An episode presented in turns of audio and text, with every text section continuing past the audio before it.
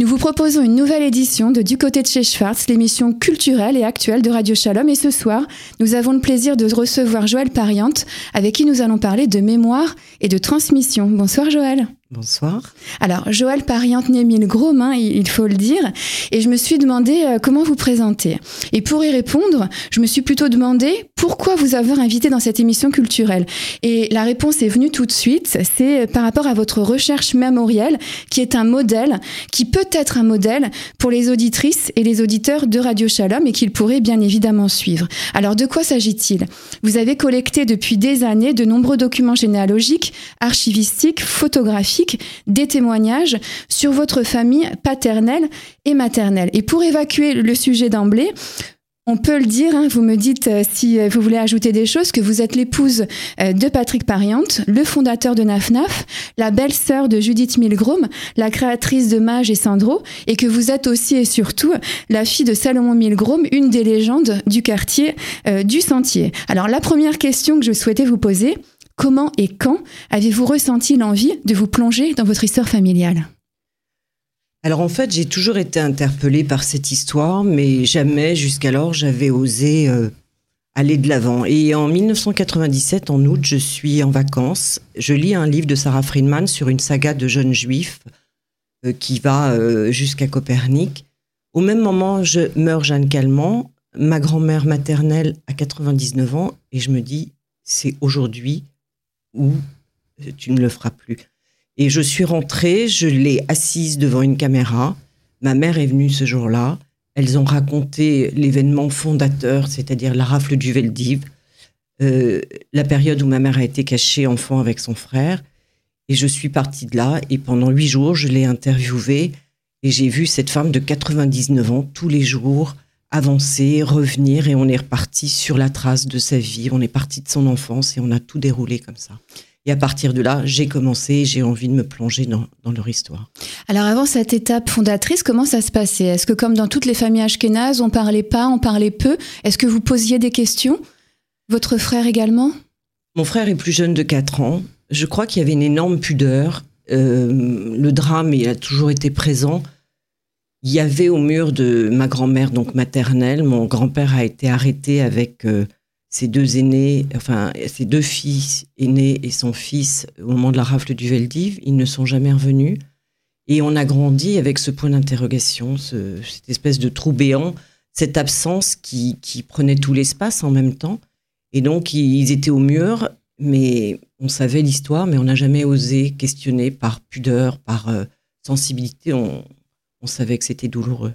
Alors il y a deux itinéraires hein, qui se rejoignent, ceux de votre famille euh, paternelle et maternelle, il faut le dire, les Milgrom et les Sandkovitch. Est-ce que vous pouvez nous dire d'où ils viennent? Les deux sont originaires de Pologne et ils ont un, parcours similaire, c'est-à-dire que les deux grands-pères vont arriver dans les années 30. Du côté de mon grand-père euh, maternel, lui, il est né dans un petit village qui s'appelait Czepielo, entre Lublin et Radom. Ma grand-mère est née juste dans un petit village à côté qui s'appelle Józefov Nadvitsla. C'est vraiment euh, l'idée du shtetl.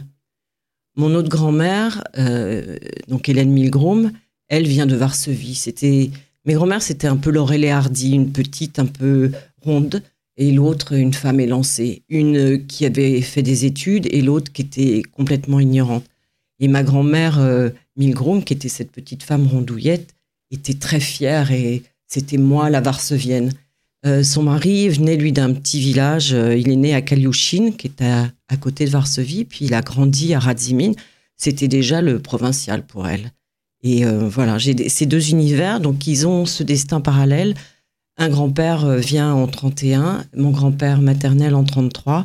Les femmes vont les rejoindre avec les enfants deux ans plus tard. Ils vont commencer à prospérer, et puis la guerre va arriver. Et là, chacun va avoir sa route. Alors on sent dans votre discours qu'il y a deux figures tutélaires, hein. ce sont vos deux grands-mères. En quoi elles vous ont marqué? En quoi elles m'ont marqué? C'est vraiment les Yiddish et Mamé, je crois. Et euh, l'une était euh, la bonté. Euh, ma grand-mère maternelle, c'était une femme, voilà. Et elle avait vécu ce drame qui l'avait marqué, mais elle, vivait pour ses enfants. L'autre était c'était la figure, elle était à la caisse, euh, dans son magasin.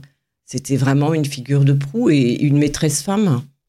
Même si je pense que mon grand-père, enfin, elle aimait avoir le sentiment de diriger. Vous avez grandi avec elle? Est-ce qu'elle vous a raconté des histoires euh, du passé? Elle racontait, je pense qu'on racontait toujours les mêmes histoires, mais à l'époque, on n'osait pas poser des questions. Et euh, je pense que les gens, enfin, on ne se souvient pas qu'on vivait dans un monde divisé en deux. Euh, tout ce qui se passait derrière le rideau de fer, on n'y avait pas accès. Donc pendant des années, je n'avais même pas imaginé qu'un jour je pourrais retourner en Pologne et que je pourrais avoir accès enfin, à toutes ces archives. Et je pense que c'est vraiment dans les années 80 qu'on a pris conscience qu'on devait témoigner et qu'on devait laisser des traces. Et c'est à partir de là qu'on a commencé vraiment à interroger. Et puis, euh, il y avait un deuil impossible. Et j'ai vécu, ma mère dit qu'elle a mis plus de 15 ans à accepter, et je ne, sais, je ne suis pas sûre qu'elle l'ait accepté encore aujourd'hui. Et on n'a jamais eu une preuve formelle. La première preuve qu'on a eue, ça a été euh, le nom écrit dans le livre de le mémorial de, Serge Klarsfeld. Et je crois que c'est là où on a vraiment accepté qu'il ne reviendrait plus. Mais je pense que ça a été vraiment une, euh, une manière d'avancer. Je comprends les gens qui disent qu'on ne peut pas faire un deuil tant qu'on n'a pas euh, une preuve tangible. Et pour nous, ça a été vraiment, voilà, alors vous avez un fonds d'archives hein, pour vous reposer aussi dans vos, euh, dans vos réflexions, dans vos recherches, dans votre quête de, quête de mémoire. De quoi il est constitué Et puis ce qui est intéressant aussi, quels ont été les premiers éléments que vous avez trouvés sur votre famille? Tout enfant, j'étais toujours fourrée dans le placard à photos ou dans les albums. J'ai vraiment, je connaissais vraiment l'histoire par cœur. En plus, on a une particularité, c'est que chaque membre survivant du côté de ma mère a épousé quelqu'un du côté de mon père. Et euh, quand j'ai commencé, euh, j'ai commencé par ces interviews. Et puis, je suis allée aux archives nationales et j'ai trouvé les fiches de Drancy. Et puis, j'ai trouvé le dossier d'administrateur provisoire de mon grand-père euh, Léon Milgrom. Et, voilà, j'ai commencé progressivement. J'ai fait ça vraiment comme un amateur. Et puis, dans les interviews, donc en août 97, j'interroge ma grand-mère Dobra Sankovic et en janvier, je vais faire la même chose du côté d'Hélène Milgrom. Et là, du côté Milgrom, il y a beaucoup plus de membres de la famille. Et je vais tous aller les voir pour chercher des histoires sur, euh, sur ma famille. Mais en même temps, Mendelssohn a très bien décrit ça. Je veux dire, on rencontre des gens qui ont, on entend quelques petites choses à dire, mais qui ont envie de vous raconter leur histoire. Et du coup, ben, j'ai découvert comme ça tout un tas de, de cousins, euh, de, membres de la famille qui ont eu aussi des destins tragiques. Et je me suis sentie quelque part une responsabilité de témoigner pour eux aussi, parce qu'ils n'avaient pas toujours non plus de, descendants pour le faire. Est-ce que vous avez une, une, explication? Pourquoi vous? Pourquoi pas un autre membre de la famille? Pourquoi cette sensibilité accrue euh, chez vous pour la connaissance de l'histoire familiale? Alors, les disparus de Mendelssohn a été très important pour moi parce qu'il répond à beaucoup de ces questions-là. Et euh, à un moment, il pose la question pourquoi moi? C'est ce que, la question que vous me posez. Euh, je me la suis posée aussi. Puis un jour, j'ai dit parce qu'il en fallait un et c'était moi. Et puis voilà, c'est moi. Et je, je, pense que je, je ne saurais peut-être jamais pourquoi, mais euh, je ne peux faire que ce constat-là. Nous sommes toujours dans Du côté de chez Schwartz, l'émission culturelle et actuelle de Radio Shalom, en compagnie de Jaoul Periante qui nous parle de son histoire familiale. Comment les autres membres de votre famille ont accueilli vos recherches? Est-ce qu'ils vous ont dit oui, c'est une histoire révolue, on veut pas en entendre parler, euh, ou c'est passionnant, euh, on veut en savoir plus, et notamment vos parents? Mes grands-mères, d'abord j'ai eu le, hockey de mes grands-mères et c'était super important. Euh, mes grands-mères m'ont encouragé là-dedans, mes parents aussi, sauf que c'est une histoire qui dure depuis maintenant très longtemps et que je n'ai pas vraiment produit de choses. Donc j'ai distribué à chaque fois les informations, je les ai remontées auprès de la famille, mais je n'ai rien, je n'ai pas écrit de livre encore, je n'ai rien fait. Et, je vous remercie justement de me permettre de semer ce premier caillou. Euh, Mais il faut dire que vous aviez une matière énorme, vous avez fait un travail considérable. Il y a des photos, il y a des panneaux qui peuvent constituer une exposition, vous avez des documents d'archives, euh, vous avez des histoires et, des éléments géographiques. C'est un travail de professionnel que vous avez fait. Ouais, au début c'était simple, je voulais juste témoigner du côté de, ma, grand, de ma mère, de, donc de ses frères et sœurs et de son père.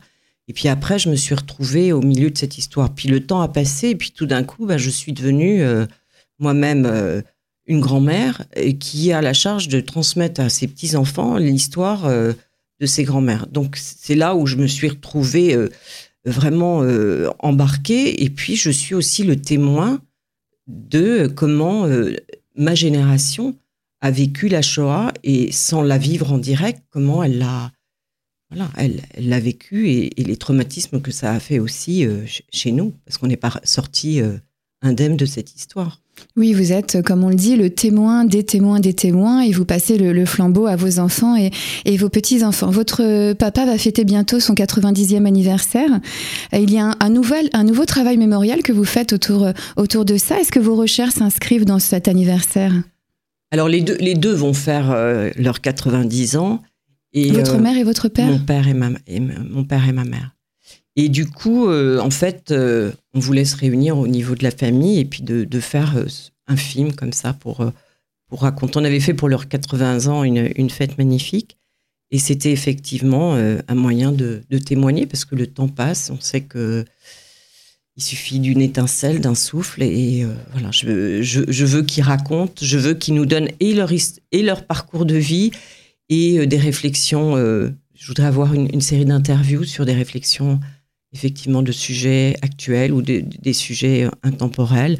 Et puis, euh, et puis un côté ludique sur euh, un questionnaire un peu comme les amours ou des choses, voilà, que ce ne soit pas que dans la tristesse, parce qu'il y a eu vraiment beaucoup de joie et beaucoup d'amour dans notre famille, donc ce n'est pas que ça. Alors, vous êtes marié avec un séfarade, votre euh, frère aussi. Est-ce que ça joue dans votre attachement à votre euh, identité ashkénaze? Est-ce que le fait d'être marié avec quelqu'un qui ne partage pas cette histoire familiale, eh bien, vous donne encore davantage l'envie de rechercher vos origines?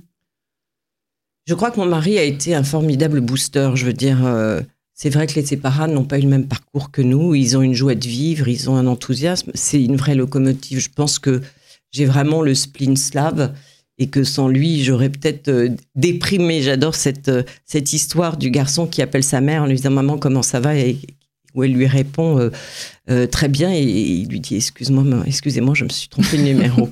je pense qu'on a vraiment ça. Il faut dire que votre époux est d'origine tunisienne. Voilà. Et, et, à un moment, j'avais à la maison mis sur les murs toutes ces photos et c'était pour lui à chaque fois qu'il arrivait, il me disait mais c'est Yad Vashem ici. Donc, euh, est-ce qu'il vous soutient dans vos démarches? Oui, je pense qu'il comprend, il comprend ce, il comprend ce besoin maintenant. Euh, même dans la famille, on aimerait bien que je, le dépasse, mais je, je pense que je n'étais pas prêt à les lâcher. C'est comme ça que je je perçois la chose. Je pense que j'ai vécu avec eux à côté sans, sans être obnubilé tous les jours parce que ça ne m'a pas pris euh, euh, chaque minute de, ma journée. Mais c'est une manière de, les garder près de moi. Votre rapport au judaïsme aussi a évolué. Alors, est-ce que c'est lié à vos recherches ou est-ce que c'est lié à une quête personnelle? Vous vous êtes rapproché hein, du, judaïsme, de la pratique des textes? Oui, parce que on est, comme tous les juifs, euh, Ashkenaz pendant la guerre, c'était difficile de pratiquer. Du côté de mon père, mon grand-père était administrateur de la synagogue rue Notre-Dame de Nazareth, mais il n'était pas aussi pratiquant que ça. Euh, mon grand-père qui a été déporté, lui était religieux, il mettait les téfilines tous les matins. Et ma grand-mère euh, maternelle, jusqu'au dernier jour de sa vie, a été euh, pratiquante. Donc, j'avais cette lumière et j'avais cette flamme. dans ma quête, je me suis aussi demandé pourquoi pourquoi, pourquoi ça? Pourquoi euh, Qu'est-ce qu'il y a chez nous qui, amène tant de haine? Et j'ai voulu comprendre ce qu'il y avait à l'intérieur. Et en étudiant, euh, bah, j'ai découvert des choses magnifiques et, des choses. Enfin, c'est c'est d'une intelligence. Euh, c'est les choses de la vie.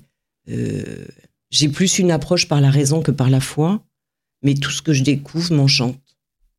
Au niveau du judaïsme ou au niveau de vos recherches euh, euh, mémorielles? Les deux, je pense que c'est une quête de soi quelque part.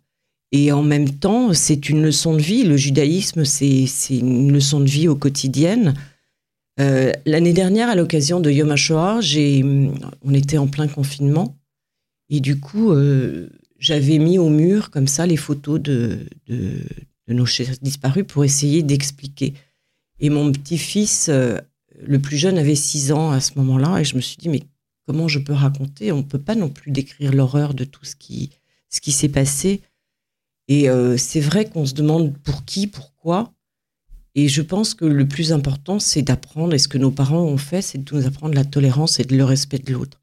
Et je pense que toute l'histoire, et c'est de chaque génération où on, recommence, c'était euh, ne fais pas à autrui ce que tu ne voudrais pas que l'on te fasse.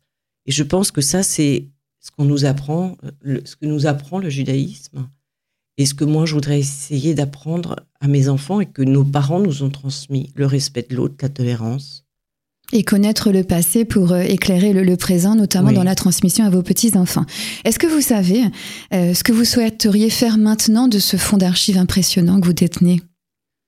Comme vous dites, j'ai la matière pour un livre, pour un film, pour une exposition. Donc je voudrais euh, finir de bien le ranger, qu'il soit accessible à tous. Et je voudrais sans doute à la fin l'offrir sans doute au mémorial pour qu'il reste et qu'il et survive. Mais je pense que j'ai encore beaucoup de choses à, exploiter euh, de, ça. Et puis, chose surprenante, c'est qu'on fait des découvertes tous les jours et, on, trouve encore des documents. Puis les choses de la vie sont étonnantes. À l'occasion de ce film euh, que je fais pour les parents, je suis retournée sur euh, les lieux de, où ils ont vécu. Et on s'aperçoit comme la boucle un peu, on, on, revient toujours, les gens qui occupent l'appartement, enfin, connaissais mes enfants. Et c'est vraiment surprenant tous ces, tous ces hasards qui on, on se demande s'ils en sont ou s'il y a vraiment, des hasards. Si vous aviez des conseils à donner aux auditrices ou aux auditeurs de Radio Shalom qui souhaiteraient commencer des recherches euh, sur leur famille, qu'est-ce que vous leur diriez? Qu'est-ce que je leur dirais ben, D'interroger au maximum les gens et déjà de demander, parce qu'on s'aperçoit qu'il y a beaucoup de choses, de pouvoir interroger autour d'eux et puis la chance qu'il y a aujourd'hui, c'est qu'Internet a permis euh, l'accès euh, absolument euh, facile à, tout un tas de, de, recherches. Donc voilà, mais il faut effectivement derrière, qui n'a pas été mon cas, il faut produire. Et aujourd'hui, il faut, il faut que je sorte quelque chose de là. Il faut que ça, que j'arrive à le, sortir et à le donner aux autres. Merci infiniment Joël d'avoir parlé avec nous de votre histoire familiale qui peut servir évidemment euh, de modèle et en inspirer euh, plus d'un euh, parmi nos auditrices et nos auditeurs et on souhaite peut-être vous voir revenir pour un film, un livre ou une exposition prochainement. Bonsoir et à bientôt. Bonsoir, merci.